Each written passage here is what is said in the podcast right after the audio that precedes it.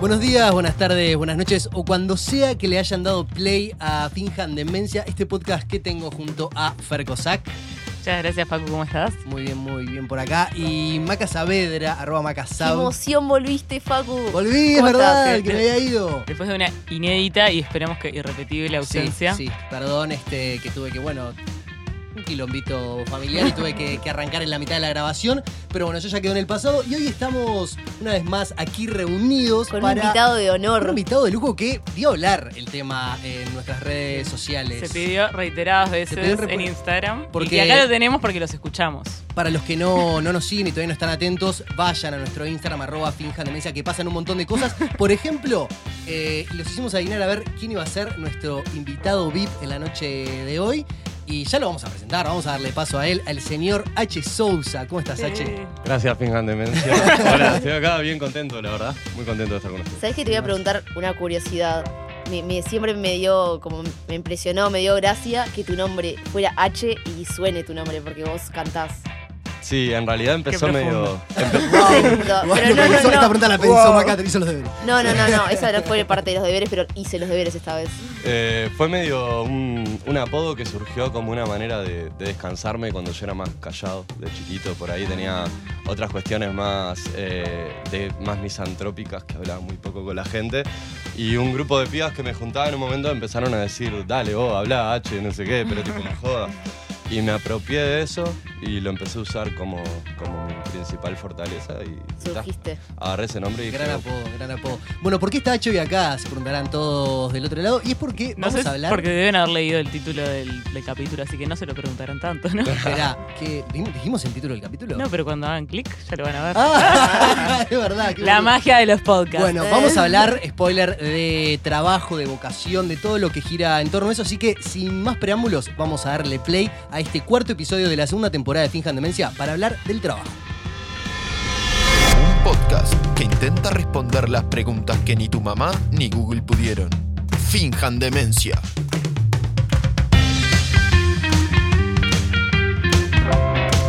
Con Macarena Saavedra. Facundo Maki. Y Fernanda Cossack. Sonido Joaquín Saavedra.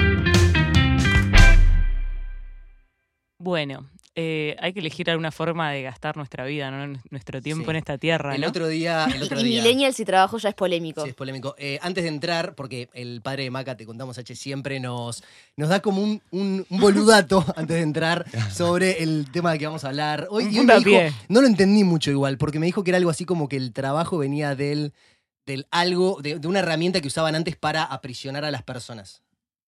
Traba, de- debe ser algo con Ah, traba. debe ¿no? ser algo con- no sé si con traba, pero era algo así como, como eso que te ponían cuando a los esclavos para no se escaparan, no sé, una historia de esas. Y De ahí estoy surgido. encajando, pero bueno, ya fue. eh, Ay, Y- siempre de investigación a media.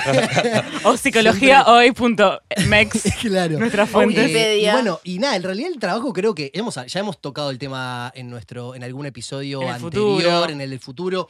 Eh, Justin Gracie comentaba que para él, en, en un par de años ya no vamos a estar en este régimen de las ocho horas, que es hasta un poco sádico. Eh, Bueno, y ese es uno de, uno de los problemas del tema de los millennials, el problema para los, los empresarios o los dueños de empresas con el tema de los millennials, que somos como su pesadilla. Yo empecé a buscar, a ver de qué, porque hice los deberes, empecé a buscar qué había sobre trabajo y millennials y siempre aparecemos como cómo lograr que los millennials eh, no se vayan del trabajo, cómo lograr retener Ah. a los millennials. en- es como la pesadilla de, de- de todos. Claro. Y bueno, y vos tenés un, un laburo bastante particular, este, por lo menos en la esfera pública, no sé si tenés otro como en la esfera más como Eh, por uno de fuera día. de- Tengo una carrera en la esfera privada, pero en este momento puntual no la estoy ejerciendo. Ahí va. que ¿Qué, es, qué- qué eh, estás estudiando? Yo, no, soy redactor creativo en Ahí va. agencias de publicidad. Lo estudié ejerciendo, por así decirlo. Me agarró un tipo que era un genio en esto y me dijo, vos, mira, te voy a aplicar esto así, así, así. Venía a laburar un año conmigo. Y aprendí así, en realidad. Estaba en la facultad de comunicaciones, pero las agencias de publicidad te piden 12, 14, 16 horas diarias, locuras, que no, no convive con ir a la facultad. Y entendí que iba a entender más de ese- iba a aprender más trabajando con él Vos, y aprendí para- más. yo- o sea, yo siempre le digo a todo el mundo, yo soy un loco que no nació para estudiar, nací para trabajar. Me gusta mucho más Porque Pero, estos que todo pero el ya te nombre- recibi- recibiste, Sí, llorón. me recibí porque cuando salí del liceo era tipo. Pero te bueno, gusta aprender ahora de la algo hay que hacer. experiencia. Pero a mí me digamos. gusta, a mí me gusta hacer y laburar y estu- o sea, estudiar mucho como que no, no conecto con ese. Para, y con para ese los que no saben, ¿cómo te definís, H, vos en, en tu esfera laboral y en, bueno, sí, sobre todo en eso? Eh, o sea, ¿cuál sería mi vocación si Claro, tuviera que elegir? sí. Eh, yo creo que conviven las dos, están como en una, en una pugna constante, pero al mismo tiempo se, se alimentan y se ayudan mutuamente. Creo que las dos tienen que ver con comunicar, con transmitir más que nada y con qué querés transmitir y qué no, Igual- qué fibras querés tocar y qué no, y con una responsabilidad. Igual para Entonces- los que no saben, porque sos famoso, pero hay gen- hay gente, Tipo, está lamentablemente, que no sabe no quién sos, contá. ¿qué Eh, ta, yo en realidad, ahí va, soy rapero, soy músico, escribo letras, eh, hace como 10 años saqué mi primera canción a las redes y desde entonces estoy acá en la matraca dándole palo. Y nada, aparentemente me piden en las redes para venir al Finja Demencia. así que tan mal no me No, está pero-. Llegaste, ¿eh? Después de 10 años Confesión. Llegué a llegaste. Finjan Demencia. Está mamá, ¿eh? No, pero. Y confesión, o sea, nosotros tres supimos estar atrás de, de tu escenario, o sea, viéndote cantar. eh, Obvio, nos encanta, los Bailando. jugadores. Desde el primer día creo que fuimos.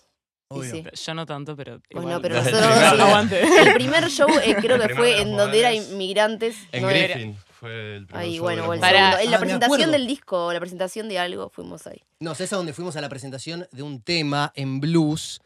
Que También, Era también. un videoclip que. No eran blues. Era Bueno, blues. chicos, ya Eh, está. el Eh, eh, de anécdotas Gala. después. El- Es- la presentación del videoclip de Ah, Gala. ese y que creo que fue en a- el sótano del living.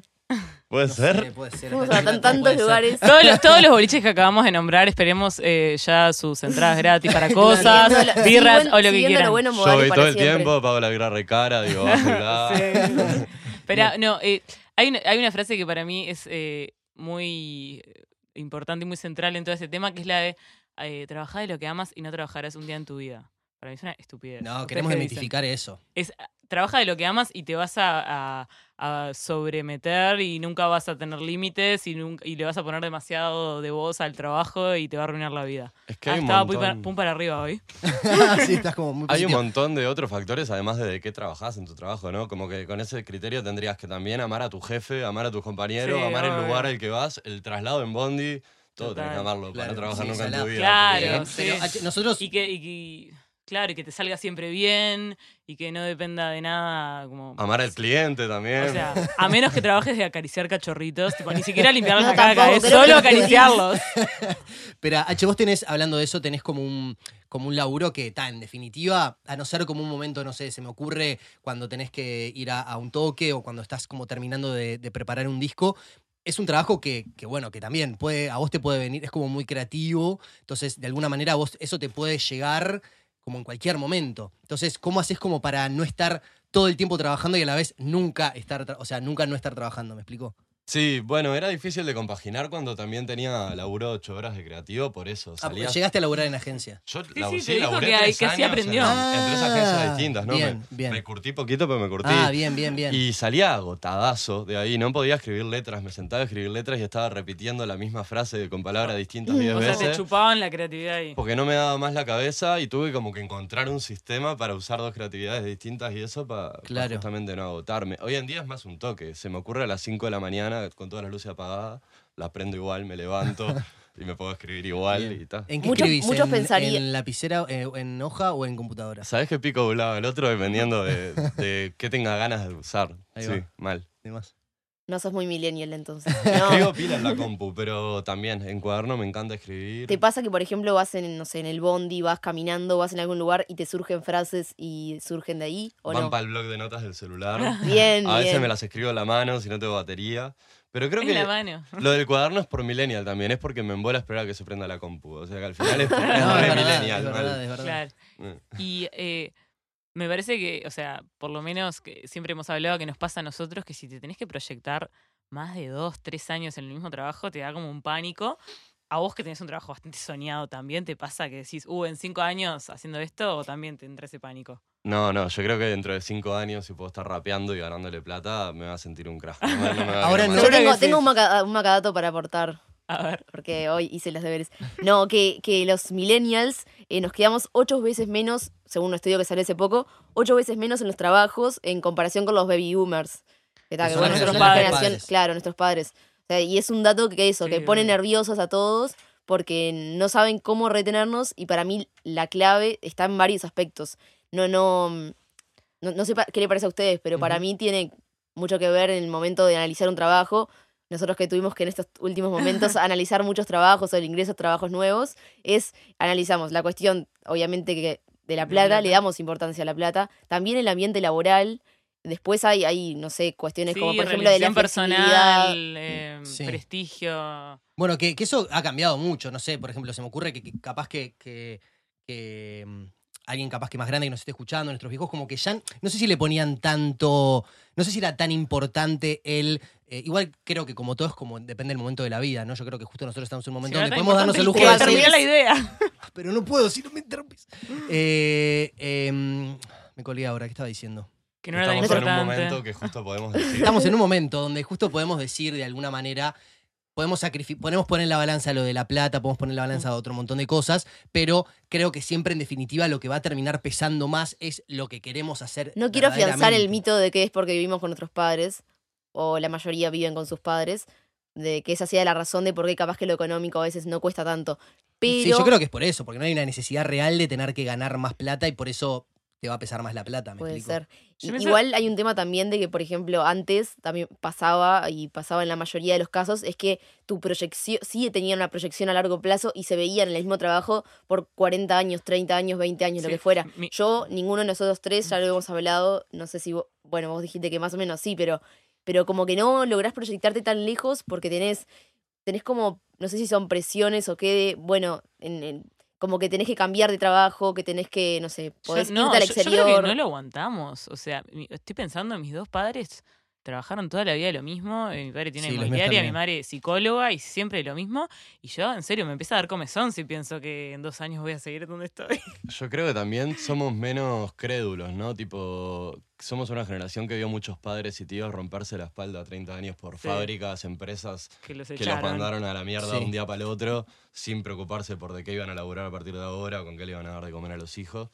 Como que nuestros padres eh, creían un poco más ese cuentito de trabajar 30 años para una empresa, vas a ir escalando y ese va a ser tu futuro y con eso vas a poder mantener a tu familia. Claro. Yo no me Sí. como ese cuento. No, Entonces hoy en día, tipo, siempre que escucho un jefe hablar de si vos te quedás acá 15 años, vas a poder estar donde yo, es tipo, vos no me mientas porque haces esto. Y Fa. por eso también creo que rajamos, rajamos cuando vemos que no hay proyección ahí. Salado. Salado. Sí, cuando hay un mínimo estancado, ¿viste? problema- Eso me decían en mi trabajo anterior. No, vos tenés un futuro acá adentro. Sí, Yo no sé esperan si 20 quiero un futuro años acá a que se mueran todos para, Claro, para cuando- dejarte un lugar. Y sí, y en Para los mí que diarios, también- exacto, es así. Lo que hablamos, por ejemplo, en el episodio de Viajar Solo tiene que ver con eso de que nosotros tenemos como más, capaz que más fuerte eso de, de disfrutar la vida y de que si la empezás a pasar un poco mal, capaz que es momento de cambiar y que no tiene nada de malo cambiar. Claro. Para mí que Mm. también puede sumar por ese lado. Eh, H, y, y volviendo como, estamos hablando como el tema del futuro. Vos tenés como por suerte otra, mm, tenés como, no sé si es una vocación, pero sí tenés otros intereses que dentro, dentro de todo te tienen como una salida un poco más estable, entre comillas. ¿No te asusta o no te, no te preguntás, digamos, que, que, bueno, qué va a pasar si, por ejemplo, en 10 años eh, la música o ya, o ya no, te, no te funciona o tenés otras prioridades, como hablábamos recién? Eh, ¿Estarías dispuesto como a alejarte de eso y en- encarar otro camino o te intentarías encontrarle la vuelta siempre? No, yo creo que no, que no me da miedo reinventarme, pero creo que es generacional, ¿no? Todos nosotros, También, tipo, sí. nacimos para reinventarnos. Tal Nos cual. reinventamos cada tres años por necesidad mismo. Entonces, Porque viene un algoritmo y nos saca el trabajo. claro, cuento con que me voy a aburrir o me voy a desgastar de alguna de las cosas o me va a obligar la vida a cambiar. Cuento con eso, estoy preparado.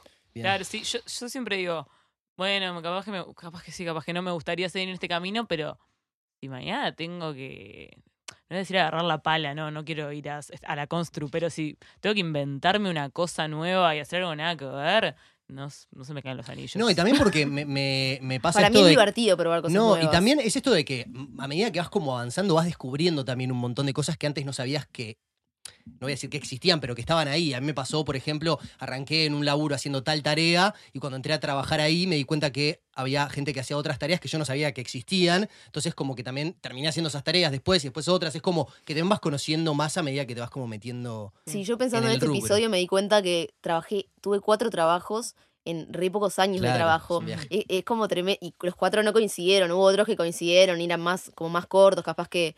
eh, no sé, que es, es tremendo, porque no es que tengo 24 años. No, igual el rubro de la trabajos, comunicación es, es este es como más común. Ir que no- cambiando. Pero ni si- sí. igual no eran todos del, Más del o rubro de menos, comunicación, ¿eh? pero igual. más o Nosotros menos. porque somos muy solicitados. Somos muy millennials. igual saben que yo, voy a confesar obviamente que yo quería ser policía y no pude, porque Ah. medio, mira, menos de 1,60. Yo sabía, yo sabía. Yo no sabía. Maca, contanos no, eso. yo quise hacer muchas ¿a cosas. tu altura te, Tremenda te yuta, frustró? Maca, ¿Te Mi ¿eh? sueño, ¿Cómo sí, zafaste, en no? realidad cuando leí la- las bases en algún momento hablaba de 1,60 de altura, no hablaba nada de, de gordura, o sea, no importaba cuál, qué ancho ¿En sea. qué si puedes- momento un niño dice quiero ser policía? Ay, para No mí es re común porque cuando. Bueno, yo ahora hace poco Yo fui a mi miraba escuela. comisario Rex todo el tiempo, era como... Yo, yo hace poco Yo fui a mi quería ser detective. Y, los nenes no saben Bien. los trabajos que existen. O sea, de verdad saben tipo doctor, policía o bombero, coso. Y éramos cuatro y había un ingeniero, un economista, una bióloga, un chef y una periodista. Obvio que el único trabajo que sabían lo que era era chef. El que estuvo más cerca de decir que era un periodista dijo, "Ah, el del clima. Yo tipo, Bueno, es- pero H, eso, H ni más ni menos que eso. detective. No Yo quería no se- ser no detective. Ay, yo, quería ser espía. lector de, es- lector de novelas policiales, pila, y quería ser detective. Y de hecho, Es cuando, casi policía. ¿eh? No, no, no te rías de maca porque. Cuando terminé el liceo, busqué todos los recovecos legales para poder ser detective sin ir a la escuela de policía. O sea, mi. Pero ¿sabes qué hay acá? No, pero no, no podés sin ir a la escuela de policía. Una carrera obvio que sí, hay- detectives privado, privados. El detective Jack. Es que- buenísimo. obvio. Ah, no. Yo re yo re No, podría yo hacer eso. O más sea, polenta, sacás algo que Te va puedas a pasar una nota que re buena puedas de los eso y hacer un, un posgrado en. ¿Sacás? leíste, por ejemplo, la- Convertir detective en una carrera en serio, digo, ya que Pero estás espera, cuidando dete- vidas. pero estamos pero hablando no- de detective no como lo conoce, tipo la detective. No de- policía. Tipo, ve- ves la ley del orden. Que cuando la policía no encare, te llamen a vos, Ahí ¿viste? va. Tipo, vos, no podemos. Iba a citar a la resolver casa de esto, papel y me ven. Privados, arrepentí porque me Que encanta. un cold case que mirás. Tipo, Yo que llegué a nunca leer las pudiste bases del resolver. FBI para entrar. Pero odiaría ser yuta, ponele. no, pero leí las Nunca bases, de llegué a leer las bases del FBI para entrar, o sea, ese nivel de Bueno, locura. Y yo, y yo de las del Mossad. Yo tipo. ¿cómo, ¿cómo me puedo entrar al Mossad? ¿Me pueden reclutar si no soy ¿Viste Israel? Homeland? Bueno, Obvio, eh, Homeland es mi serie con, favorita. con Andrea Camilleri, no sé si leíste, recomiendo, eh, es No, un, ella un no. escritor italiano, Ah, es el- es él, es un escritor italiano de novelas policiales que están increíbles, te hacen pirar, Espera, están muy buenos. y, cuál- y ustedes, ta, vos detective, vos policía, Facu, ¿cuál fue el trabajo más raro que quisiste tener? Pa, no, perdón, voy a, voy a, voy a hacer el, el- el amargo porque no. Así como de. Así como detective de la CIA nunca. no, no, no sé. Ponele que. No, siempre quise hacer- más o menos, ¿eh? No sé, nunca. En realidad, me pasó que. Está eh, andate. Descubrí, sí, ta, voy a intentar remarla con un cuento emotivo. Descubrí la carrera de comunicación cuando estaba tipo en quinto de liceo. ¿no? O sea, nunca me lo pregunté realmente Claro, hasta que me dijeron, vos tenés que elegir eh, primero humanístico, tal, tal o Y, tal. ahí te, y te daban los sobrecitos de las carreras, eh, tipo venían la ORT, la católica, Sí, lo del sí. arco, y te traían como los sobrecitos de las carreras. Que eso es una cagada, porque te, te, te limitan, te limitan súper el mundo. Para mí, o sea, es excelente estudiar, aguantar la universidad, lo que quieras, pero no me parece que es para todo el mundo, ni siquiera es para las elites, ni para las elites intelectuales. O sea, hoy en día como que el mundo es tan amplio y tan con- lleno de posibilidades, que a vos vengan en quinto liceo y te digan, bueno, estas son tus opciones acá, las que te Y puse en la quinto mesa. de Que liceo además tengas que faltaban, todas, la- todas las que ahora existen. Además, faltaban, de, además de tipo, que cada vez se inventan En más. ese test no te iba a salir revendedor de cosas Ah, por Amazon. es ponele, es o sea, youtuber. No te, iba, sin no te iba a salir eh, guía de Pau Crawl de turistas que yo fui. Por Hay un gente que alimenta a 10 tiempo. familias siendo youtubers. ¿verdad? Eso debería Obvio. haberme salido en el test de vocaciones. Claro, hacer un podcast. Claro, nunca aparecería eso eh, y H, cuando. mm, O sea, capaz que podemos reconstruir un poco cómo fue ese proceso en que empezó eh, la música, empezó siendo un. Me junto a boludear un viernes de noche o nos juntamos a un asado y boludeamos, a, bueno, puedo hacer algún mango con esto y tengo Mm. que elegir ponerme a TR o no. Sí, o sea, no te sabría decir bien los pasos del proceso. Yo creo que fue más bien una cuestión de que nos dimos cuenta con el grupo que había en ese momento, que era Mactim, JT, Berna, que Sí. también está en los modales, Lassi, que es un productorazo acá, que éramos buenos, que eso realmente estaba bueno. O sea, que no era un viaje de Sí. cuatro uruguayos que decían, vos, mirá que rapear no es una estupidez, éramos buenos. Y nos dimos cuenta también que, que no, no así tan gravemente, pero que en cierta manera nos estaban comiendo los piojos. Y dijimos, vos, ¿qué es esto? Tipo, ¿por qué no, no estamos haciendo caso a nuestro corazón y estamos haciéndole caso a todos los adultos que dijeron, ah, rapero, no, anda la UTU, no sé qué. Entonces nos animamos, simplemente nos animamos, nos tiramos, empezamos tocando en boliche de mierda donde se te quería ir el dueño con la recaudación a la mitad de la fiesta y que no lo vieras y robarte toda la plata. y tal, nos terminó funcionando. Y Creo que funcionó muy bien bien. fue la rabia de ver que se nos comían los piojos. O sea, era Claro. eso, decir, vos, mi compañero se zarpa en esto, agarra a todos los europeos que le están sacando platales y se zarpa más. Claro. Y, y sin embargo tiene que ir a laburar ocho horas en una obra picando pared y vuelve con todas las manos partidas. No, vamos a rapear. Tipo, vamos a terminar Y- esto. ¿Y cómo haces, por ejemplo, para que no se transforme la, la creación de, de música en una presión? De que tengas que, tengo que hacer tantas canciones en tanto tiempo. ¿Lo sufrís por ese lado o te surgen? Y No, todavía no es un problema eso, de que tengas que cumplir con algo. Yo Porque creo tenés que... que- cumplir con algo, me imagino. No, o sea, sí, sin duda en proyectos ya más a largo plazo como los modales es un poco más cuadradita, pero por suerte como no firmé con ningún sello todavía, esa libertad la tengo de yo saco mi disco cuando a mí se me cante. Y de hecho ahora tengo un equipo que son seis personas laburando para el disco, o sea, laburando en serio, que sé que les complico la vida cada vez que decido que el disco demora seis meses más. Y hace poco demoré el disco seis meses más porque no me gustan mis letras. O sea, todos hicieron bien su trabajo menos yo, entonces el disco demora seis veces más. Eh, me gusta también contar con esa libertad de decir hasta que esta obra no está terminada, no sale. Bien. ¿Y ¿Y cuando... cómo haces para bancar eso todo ese tiempo? Por ejemplo, tener, poder esperar. Eh, Con toques. Eh, sí, toques. y cuando tenés que ir en Bondi vas caminando porque no te está dando tanta plata porque hace tres meses que no sacas un tema en Spotify y, y lo vas llevando. Y, y cuando, y cuando se volvió un poco más serio y tuviste que ir a decirle a tus hijos, bueno, eh, mirá que Esto es lo que voy a dejar las agencias y me voy a poner, me voy a dedicar con esto. ¿Cómo es la reacción inicial? O sea, me imagino, bueno, yo, yo ponele, cuando dije a mis padres que iba a hacer comunicación, lo primero que me dijeron fue, ah, pero ibas a ser- serías un gran abogado. Este, y fue Ay, como yo hasta quería ahí. ser me imagino yo que la, comuni- que la comunicación es algo relativo un poco más, que el, más diario adulto tradicional. es más sólido Mm. eh, y en la música me imagino que no tanto. Es que a mí me siguen intentando todos los días convencer de que vuelva a la facultad. Sí, sin duda. No. Y sí, sí. No, no, No, no, diciendo vos, tipo, no llegaste ni a la primera mitad del mes, qué desgracia, seguro que querés seguir en este camino, ¿estás seguro? Pero en realidad es porque me quieren, no, No, es porque no me obvio, tengan obvio, se Obvio. preocupan. ¿Vos estás seguro que, tipo, querés seguir en esto? ¿Está? Estoy seguro. ¿Y no dudás en, ese- en algún, en algún punto en eso? ¿No te hace dudar? No, me pongo furioso más que nada, tipo, o sea, no es que dudo, me pongo furioso de que no esté funcionando, tipo, siento que nadie está entendiendo algo que, que para mí está clarísimo. Entiendo que es capaz una postura un poco soberbia, pero no, no me planteo que yo me equivoqué en elegir la música. No, no. Me planteo que está demorando capaz porque, porque está lleno de imbéciles, cosas así que no tienen sentido Y- y te- tampoco. Te, te juega, te juega el factor eh, Uruguay. Bueno, a todos, Ah, sí. a todos nos sí. pesa, todos Uruguay. tenemos un techo de cristal de alguna manera, pero, pero no sé, ¿qué, qué tanto te pesa a vos en tu, Yo creo que en, este, en tu, en tu, en tu que ámbito te, vas a laboral? tener que, que te vas a tener que ir. este es un país donde se repitió históricamente que si querés ser músico te tenés que ir. Y de hecho las bandas 10 años más para atrás, que empezaron 10 años más para atrás, Sí. tipo La Vela y No Te Va a Gustar, que ahora Ujú. viven de esto, se tuvieron que ir Sí. en algún momento. Sí. Entonces como que todos los adultos y la gente de la industria de la música lo Sí. tiene como una verdad. Te quiere llevar para ese Y lado. cuando, te, y cuando te caguen, eh, se le van a justificar a sí mismos diciendo, ah, no, pero lo cagué porque es Uruguay. O sea, no es que yo soy un sorete de mierda y le estoy cagando la carrera. Está brava la, industria, digamos. eh, Está reavalado, todo el- menos los músicos piensan que forman parte de un mecanismo que no es que, Que los cagan, excede, tipo te cagan porque Claro. los excede, porque es Uruguay y acá no se puede. Sí. Me parece a mí. Y, Sí. y vos no querés eso. No, yo creo que, o sea, creo que ahora es así, creo que nos tenemos que prender fuego queriendo cambiarlo los artistas acá. Sí. En vez de irnos, que nos estamos yendo todos y, y- y entiendo no, por qué, No nos porque, dejen. porque los artistas se cagan de miedo acá. Eh, hay que quedarse a, a quemar todo y a empezar de vuelta. ¿Y crees que eso tienen que hacerlos, hacerlo- alert. ¿Crees que eso se tiene que extender al resto de los trabajos? De que eso de, de tener que emigrar como para, para Sí. ser exitoso en diferentes trabajos. Yo ¿Se creo que hay que- no? quedarse a romper todo. Creo que ponerle en mi otra in- eh, industria, que probablemente me esté condenando a que no me contraten más, pero no importa, se repite como una verdad, eh, acá las horas extras no se pagan.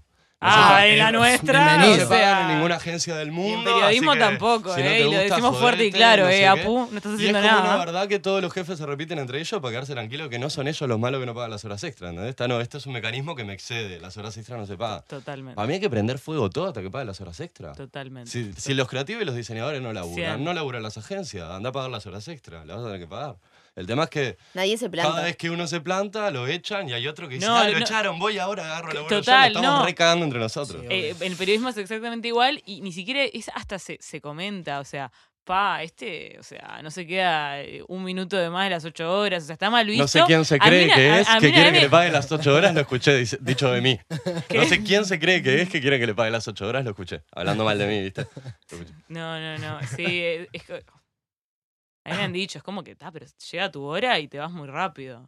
Me, me tengo que ir con cara triste, ¿no? Es, es, está mal visto no querer, no dejarte explotar. Es Mm. tremendo. Sí, bueno, sí, para sí. mí hay- ahí hay un tema también que tiene que ver con los millennials y las nuevas generaciones, que Sí. no dejan que eso pase y si eso pasa, Sí, se terminan yendo. Porque no, pa- no, para mí, en el caso, en nuestro rubro, sí se deja porque vos además de ponerle tu tiempo, le pones tu corazón y tu firmita y tu carita. Pero por eso es que nos vamos, tu- por eso es que cambia Y todo el el tiempo de sumiso cobra trabajo. más. y, el- y- El- ¿qué? El sumiso cobra más en nuestro rubro y como nosotros creemos que cobrar más de cierta manera te valida más.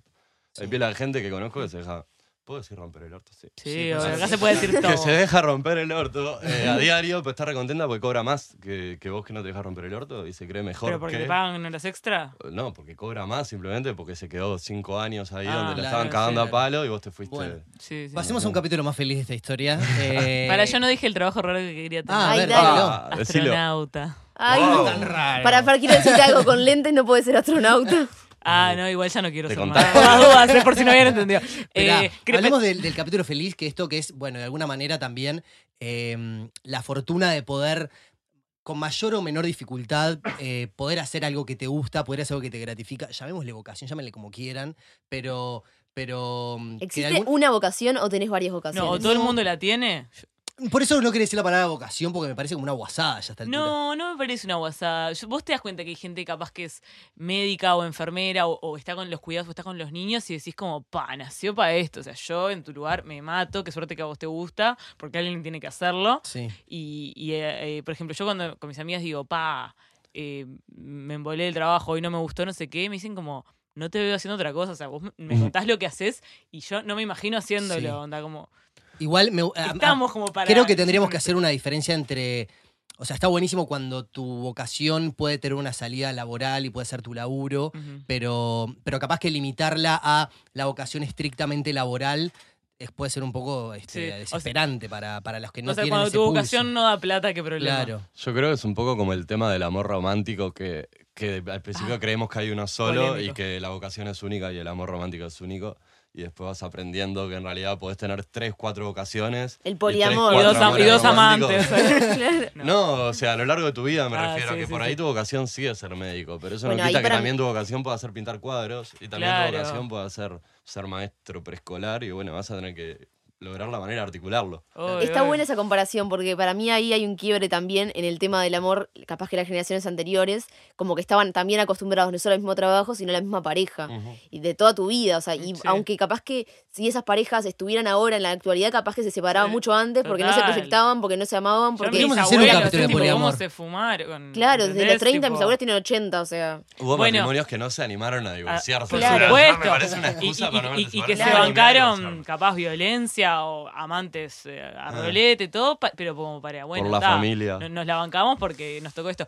Eh, Leí en un lugar que obvio que no me acuerdo que debe ser la fuente menos confiable del mundo, que decía que los millennials son menos infieles que las generaciones anteriores justamente por eso, porque los millennials casados. Porque Porque, dejan esperan cuando- mucho más para casarse y porque se pueden divorciar. O sea, como que no tienen que recurrir sí o sí a, bueno, doble vida. Porque No está mal vista la inestabilidad. la tengo. ¿Cómo, cómo llegamos a hablar de, de Porque las vocaciones. amor. Porque es verdad, el amor y el trabajo en los millennials es, o sea, es comparable lo que pasa en el amor que en el Sí. trabajo con las otras Claro, o generaciones. sea, Wow, claro, nosotros so tenemos una actitud hacia todas las cosas que nos, nos vinieron dadas por la sociedad muy distintas. Las abordamos de forma muy distinta y mucho más caprichosa también, pero en el buen sentido. O sea, a mí me, me encanta que no nos banquemos una, que digamos que, bueno, tenemos un tiempo limitado en esta tierra y hay que ver cómo lo, cómo lo pasamos. Y, y que lo querramos pasar bien día a día, no solo pensar, bueno, mi jubilación, lo que le dejo a mis hijos, el, eh, etcétera, que a los 60 mirar para atrás es como, bueno, hay un poco más de incertidumbre, que también es una ansiedad a veces paralizante, Creo igual pero que- eh, está mejor. Así como en el amor, en el laburo, creo que tiene un valor extra también que el millennial se te vaya cada tres años, que es que tipo, si estoy acá es que elegí estar acá realmente, ¿sacás? Claro, no estoy claro. acá hace 10 años porque me abrazo un clavo ardiendo, porque es lo único de lo que sé laburar, Sí. sino cuando yo estoy en una agencia, no sé si se dan cuenta, pero me gustaría que mis jefes se dieran cuenta Sí. que estoy ahí realmente porque me desperté a las 8 de la mañana y pude decir, ta, no, y nada, que se chupen una pija, no y fui, Sí. porque Claro. quiero, lo elegí. Y en, la- y en las parejas creo que somos iguales que nuestros padres no eran. Capaz que yo- habían elegido otra cosa, pero igual estaban ahí. ¿Estás mandando una señal a tus padres? o No, a- justo a mis padres puntualmente no sé. No tengo mucho en internet. Yo los pero- míos sí, pero están juntos desde que tienen 13 años. Bueno, capaz que tus padres igual se siguen eligiendo. Bueno, pero-. No, Pero es como que en algún momento tiene que haber aparecido otra persona. Y si no, para mí es una deja de negación. alarmarle los macabros. Bien. Bueno, y no, y yo, una cosa que, que yo el, otro día, eh, nuestro amigo Justin Gracide del futuro me invitó a moderar un debate de sobre el trabajo, digo, ¿qué sobre el trabajo, sobre el Los emprendedurismo, sobre el emprendedurismo. Eh, Vieron que Finjan Demencia te conecta con gente. No, pero lo, lo que, lo que decían, decían cosas muy interesantes que, por ejemplo, que en las facultades, lo que yo decía que además que, de que te limitan, bueno, estas son las carreras, las facultades en general no te, tipo, te hablan como que para ser empleado, para ser, eh, o sea, vos sos un economista para trabajar en algo, sos eh, periodista para trabajar en un medio, o sea, no te enseñan a ser emprendedor o tu propio jefe o a crear algo, es más, el empresario que te contrata es el hijo de puta. Y, y eso, como que a veces yo creo que falta un poco de decir como, bueno, eh, el mundo es un lienzo, vamos a ver qué, qué creamos y decir, como, bueno, me tengo que meter en una empresa, me tengo que meter en una empresa. ¿Tengo qué? Mm. Bueno, es un poco lo que, lo que plantean este, como lo- los futuristas del trabajo, eso de decir, bueno, no, no lo que plantea Justin Gracie en el episodio del futuro, que es un poco más extremo, sino como esa idea de decir, bueno, eh, nosotros, la idea como más como colaborativa del trabajo, en plan, nosotros tenemos tantas tareas para hacer o tenemos que llegar a tal punto. Ujú. Ese es el objetivo nuestro con nuestro trabajo. Y lo que pasa en el medio es como un Vemos. problema nuevo, o sea, es como lo vamos resolviendo nosotros en el momento. No implica tener que ir todos los días de lunes a viernes o incluso los fines de semana a una oficina durante Bueno, eso es ocho el tema de la flexibilidad laboral, que es un Sí. poco el, eh, lo que está Bueno, en Chile cabezas. están queriendo Cuatro horas. bajar a, a no, cuatro a cuatro días. Ay, trabajo. el puto sueño, boludo. Sí. Pero igual me voy a poner un poco Fernando Pereira Dale. barra Pizza NT en este momento.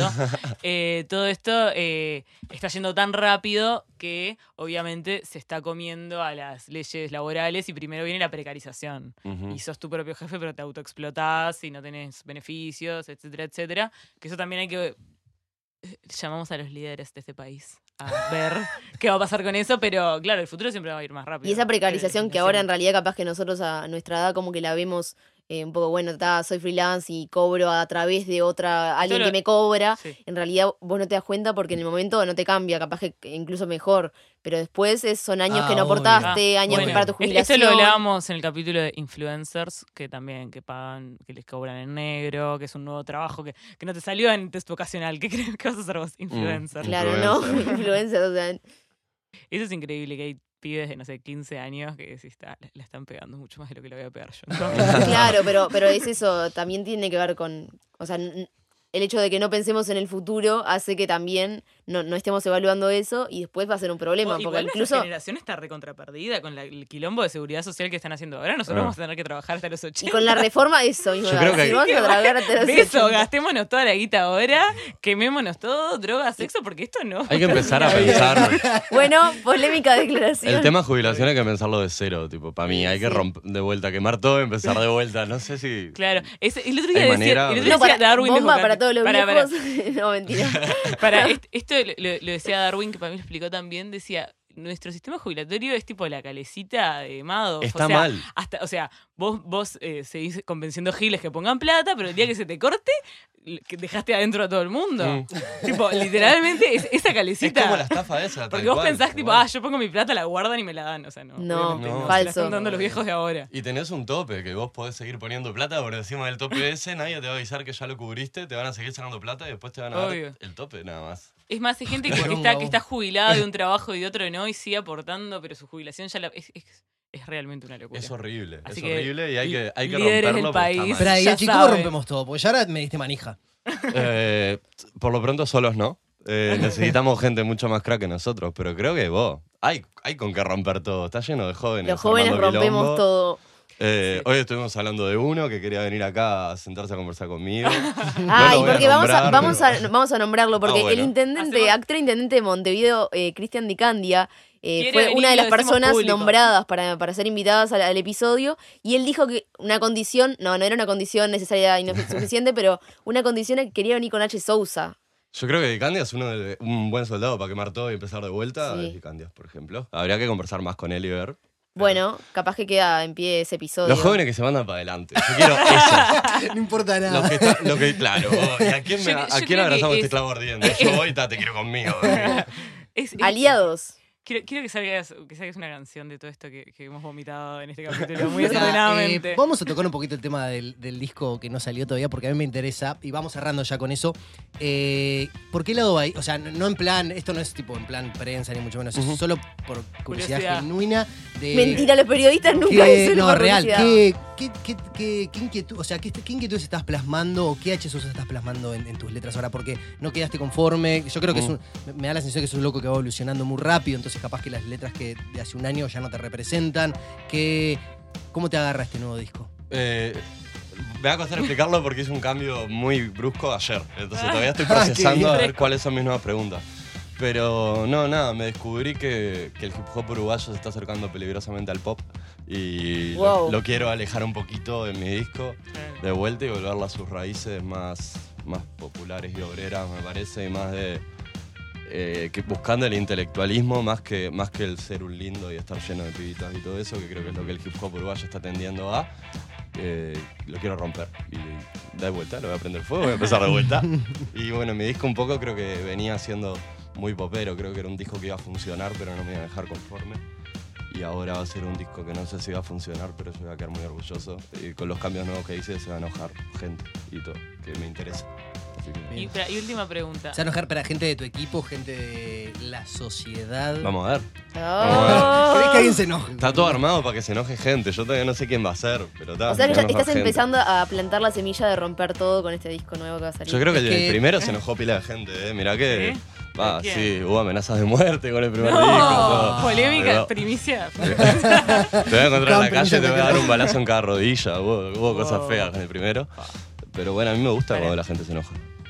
Bien. Eh, es y, y es como tu espacio también para romper. Porque, a ver, seamos re- realistas, ¿no? Hablamos de romper todo y, y- y es un proceso complejo. No tenemos un dragón para ir y quemar todo, literal. Entonces, Todavía. capaz que encontrar como nuestro pequeño espacio de donde hacer nuestra pequeña revolución, creo que ahí también está un poco como el valor, ¿no? Y vos en tu música tenés como ese espacio. Sí, sí, bueno, hay que tener ganas también. Hay mucha gente que te dice, "Oh, a mí todo eso del cambio y la revolución no me interesa. Yo estoy acá porque me gusta hacer música y también es re válido, ¿no? No, total, totalmente. Eh, creo que no es algo que está dentro de la música, ¿verdad? sino que vos lo tenés que tener Claro. adentro, lo de querer cambiar todo. Sí, creo que sí, que todo, yo por lo menos quiero cambiar todo. Espera, te voy a hacer la última pregunta de sí o no y cerrar con esto. ¿Tu trabajo te hace feliz todos los días? No, no, no, pero no tendría sentido, sería Parte aburrido. de. Sería aburrido. Yo creo que si no te angustias para después gratificarte, no, no te vas a gratificar tanto. Una gran Sí, verdad. Una gran verdad. Y con esa gran verdad cerramos. Yo el quiero de aportar algo. A quiero ver, Maca. pedirle algo a los que nos escuchan. A ver, dígalo. Que Quiero, no sé si ustedes también, y supongo que sí. Quiero saber en qué momento nos escuchan, porque obviamente que seguro algún millennial nos va a estar escuchando Mac trabajando. Analytics. Pero quiero saber, eh, no sé si nos Mac escuchan. Analytics, La otra vez alguien nos mandó que nos escuchaba ordenando tuppers. Eh, entonces quiero saber.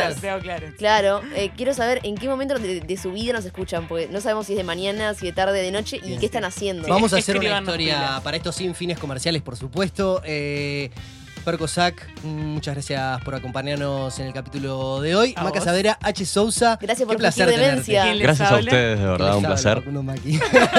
El soltero más codiciado que se Sí, pidió. boludo. Vos, en mi defensa, yo no subí esa historia porque seguro todo el mundo va a pensar que la subí yo. y no. La subió él. Bueno, nos reencontramos dentro de dos semanas para seguir fingiendo demencia. demencia. Qué boludo. Finjan demencia.